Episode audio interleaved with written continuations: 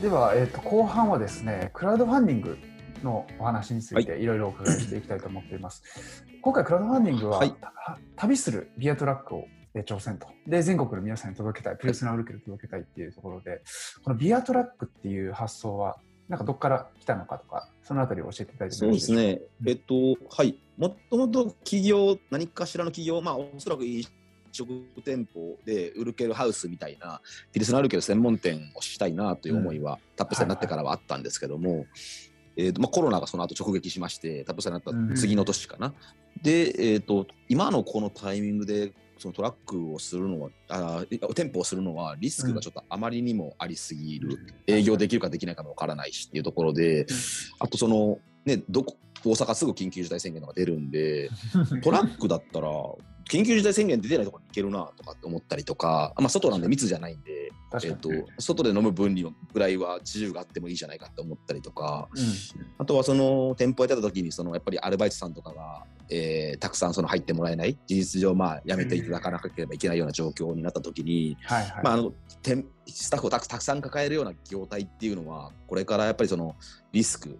その人たちにとってもね生活生活はあるの分かってるんですけども、まあ、切らなければいけないというリスクっていうのはあるなと。ビアトラックだと最初ね、そのじゃあ手伝いに来てよってそのそのその都度その都度雇うような感じになるってそのじじなんだろう、ね、雇い続けるような業態ではないと。はいはいはい、そういうことも含めてあの移動できるっていうこと。あともう一つあの、江坂でサルベーコンでえー、ウルケルを売り続けてそのピルスナウルケルってすごいいいビールなんですよって言い続けても、うん、どうしても、ね、やっぱり江坂に来れる人の数って限られててすごい地域密着の店なのでこのビールを広げていくにあたり,、あたり広がっていかないですね、関西で全然増えないんです。今もほとんどないです大阪で置いてる店が。あなんだろうなと思ったら。大阪でそんなにないんですね。全然ないですね、うん、でこれ何なんだろうと思ったらやっぱりその飲食店を経営されてるオーナーさんが生のウルケルをちゃんとした注ぎ方で入れたビール飲んだことはないから缶のビール飲んであ、うん、ウルケルってこんな味だよね。これあんまり面白くないよねって言っておかないのかなそれを生をもし飲んだら、うん、缶も当然美味しいんですよ。美味しいんですけども、うん、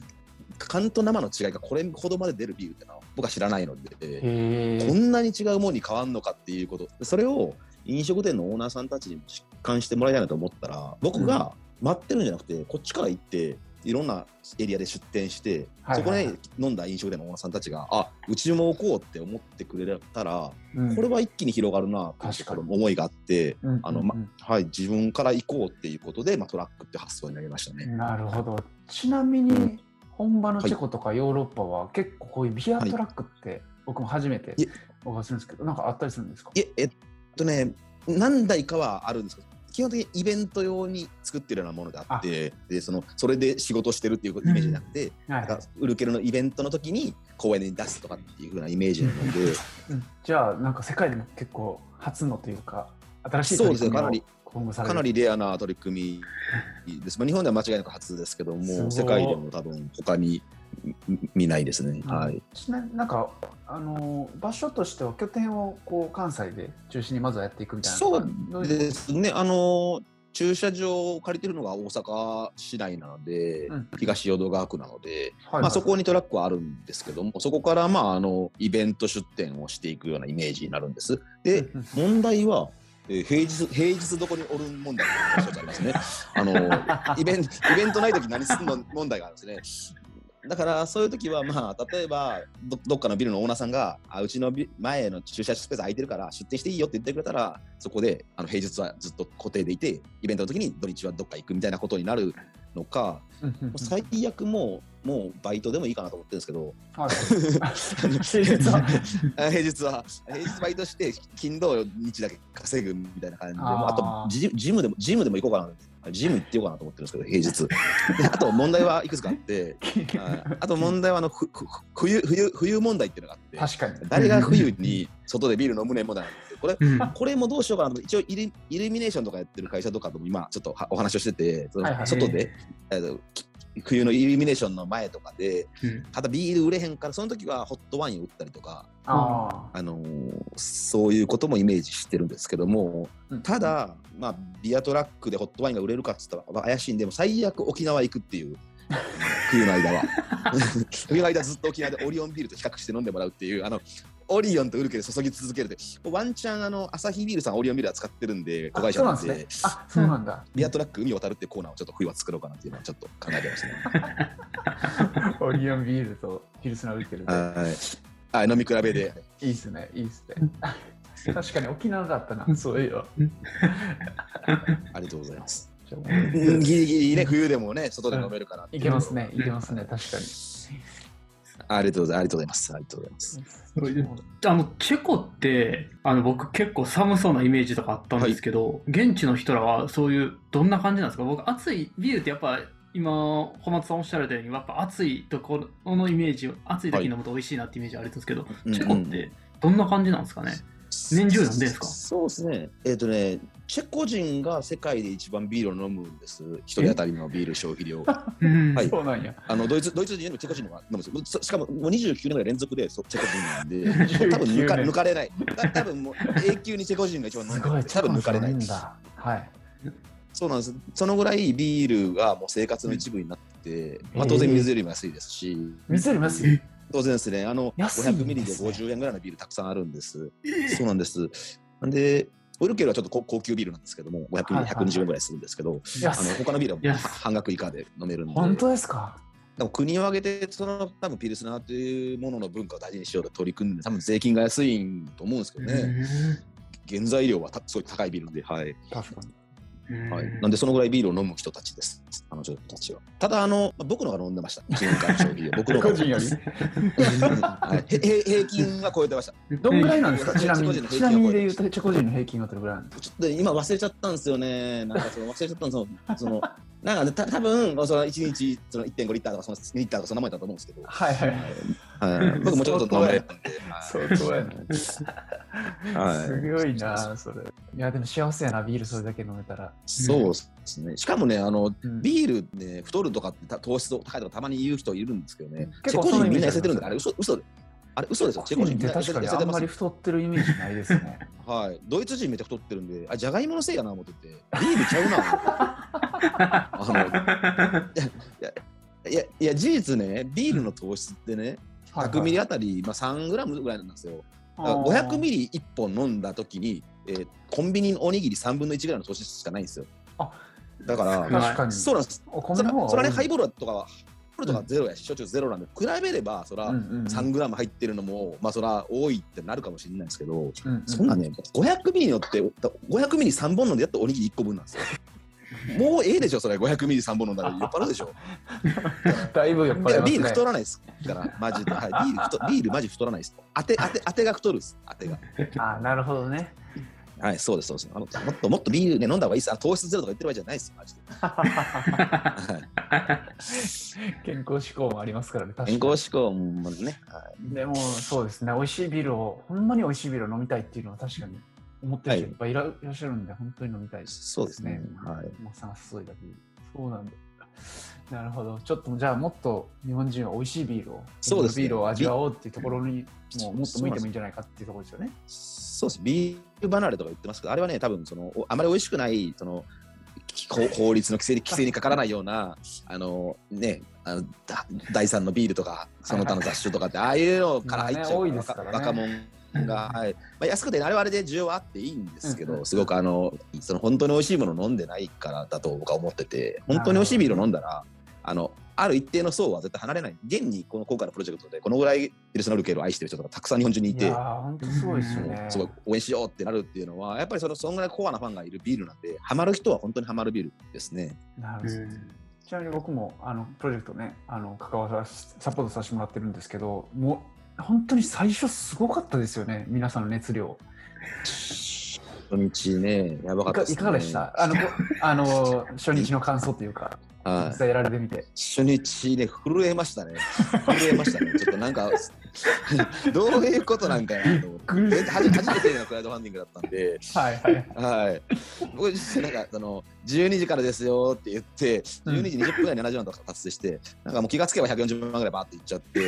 ちょっとまず、ね、まず値段設定がおかしかったのかなと思って、はい。でもね、はい、まず問い合わせしたのは、ちょっと設定金額おかしかったですかっていうのを問い合わせしたんですけど、設定金額低くなかったと思いますよっていうって、どういうことなんやろうなっていう感じですね。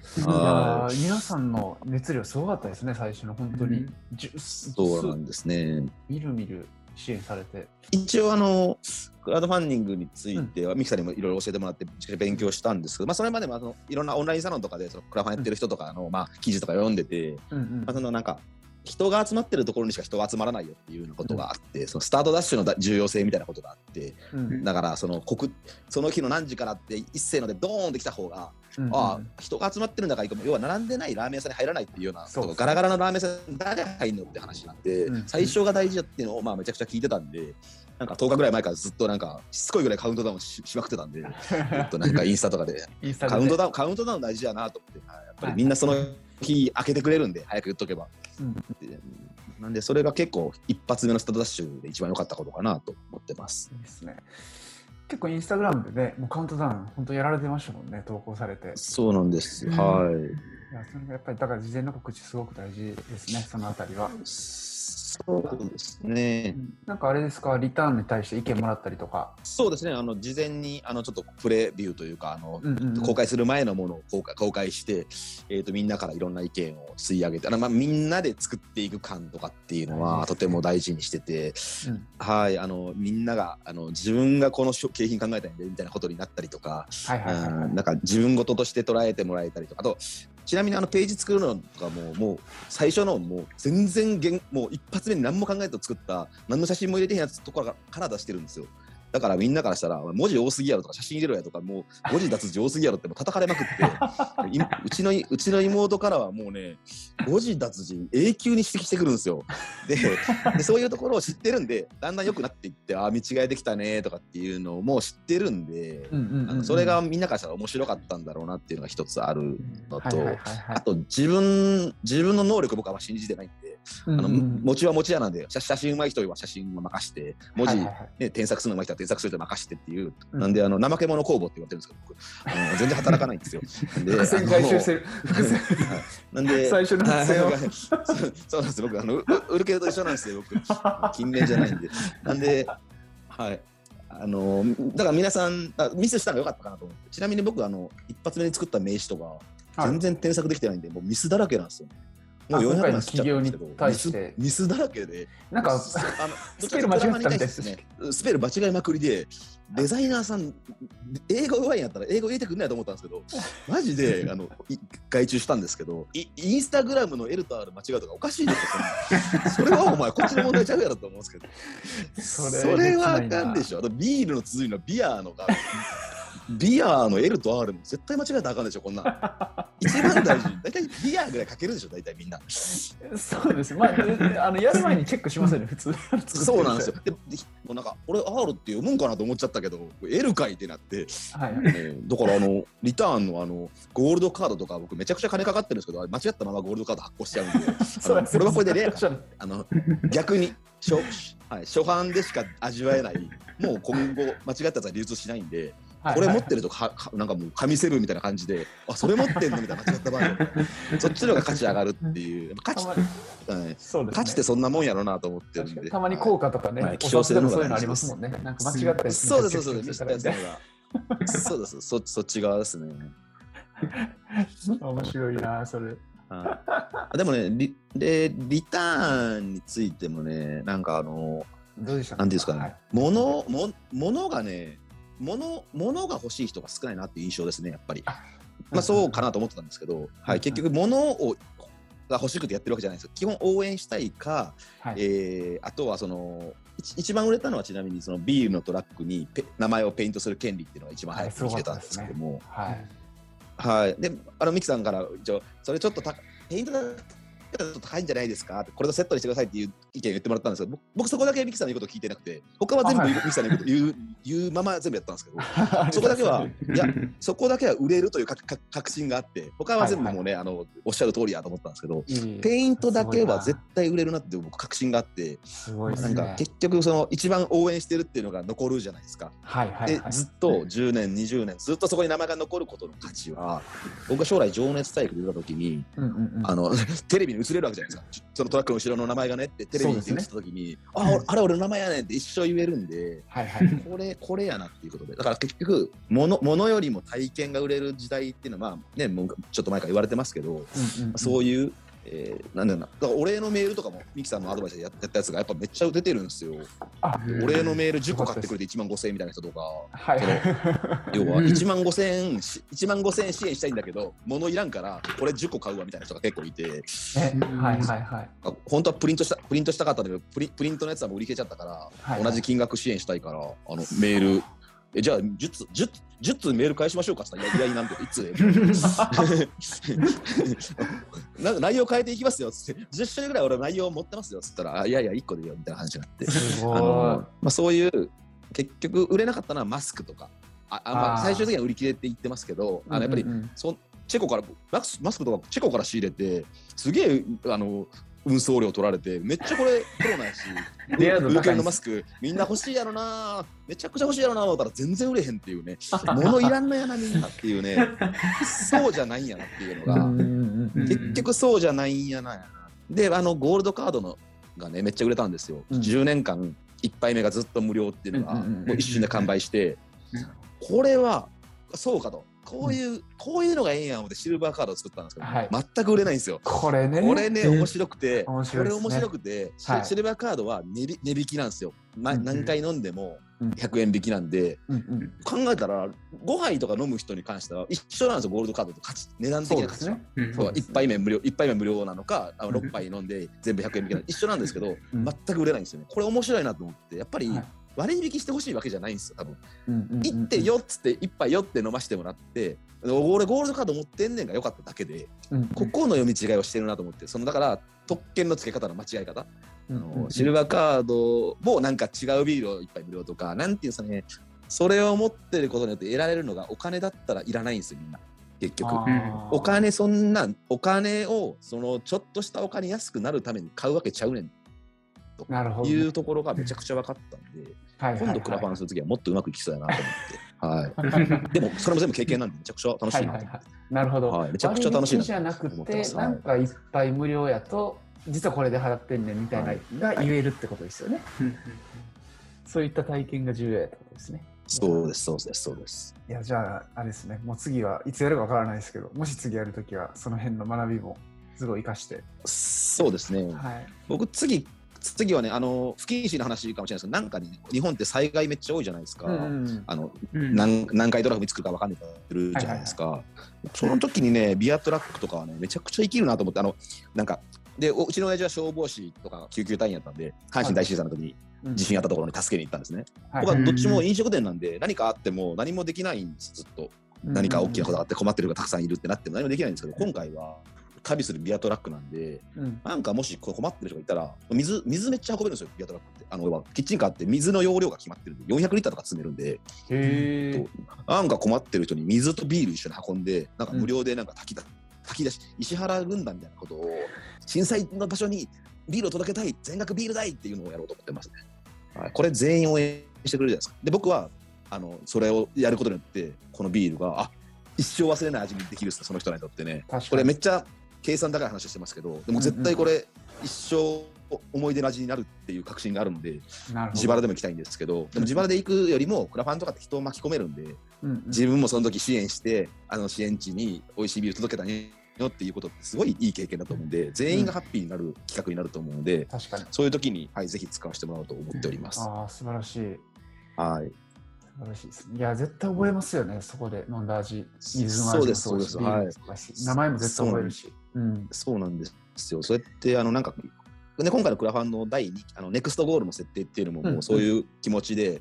あの最初70万いって僕はもうペイント代が80万円なんですよ。あの、うんうんお業者さんに僕がお支払いするのが。はい。あ全額出してもらうのもあれだなと思って70万設計したんですけども、うんうん。まあ、結局250万にまでいってるんですそのセカンドゴールを作るときにどう考えたかっていうと、もう自分のペイント代はもう稼げたんだから、うんうんえー、とそそれでみんなの名前をもう掘れるしってなったはいはいはい。次は、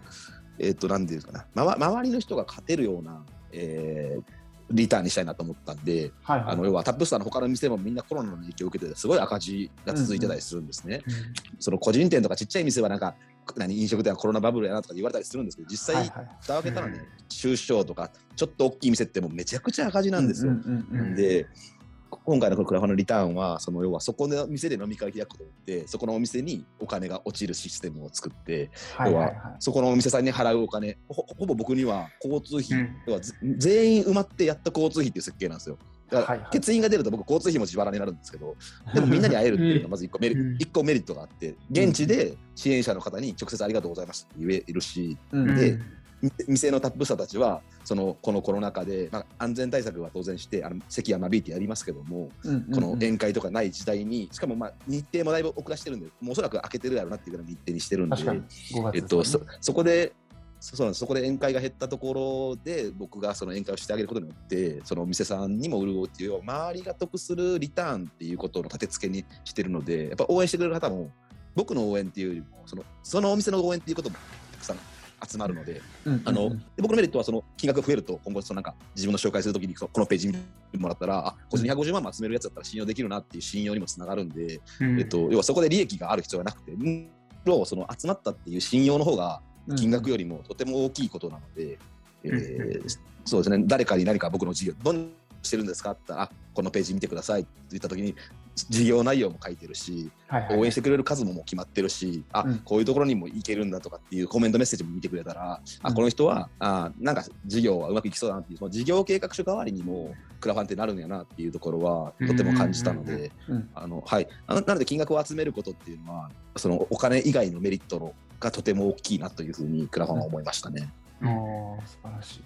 なんかね、ネクストゴールも新しいの増えて、あれですね、自分のことだけではなくて、周りの、ね、タップさんの方々の支援もできるっていうのもすごく素晴らしいし、なんかね、今後の夢みたいなところもお伺いできて、はい、はい、なんかクラウドファンディングをすごくあのいろんな形で使っていただいて、僕も嬉しいなというか。いやいや、もう、もきさんのおかげですよ、全部。いやいや、全然、僕は面白い。はい、ありがとう本当にございます。もう、いえいえ。ありがとうございます。ありがとうございます。はい。ありがとうございます。いろいろとお話をお伺いさせていただいて。ありがとうございまはいす。。では、今日はですね、ピルスナーウルケルタップスター小松大輔さんにお越しいただきました。本日はありがとうございました。ありがとうございました。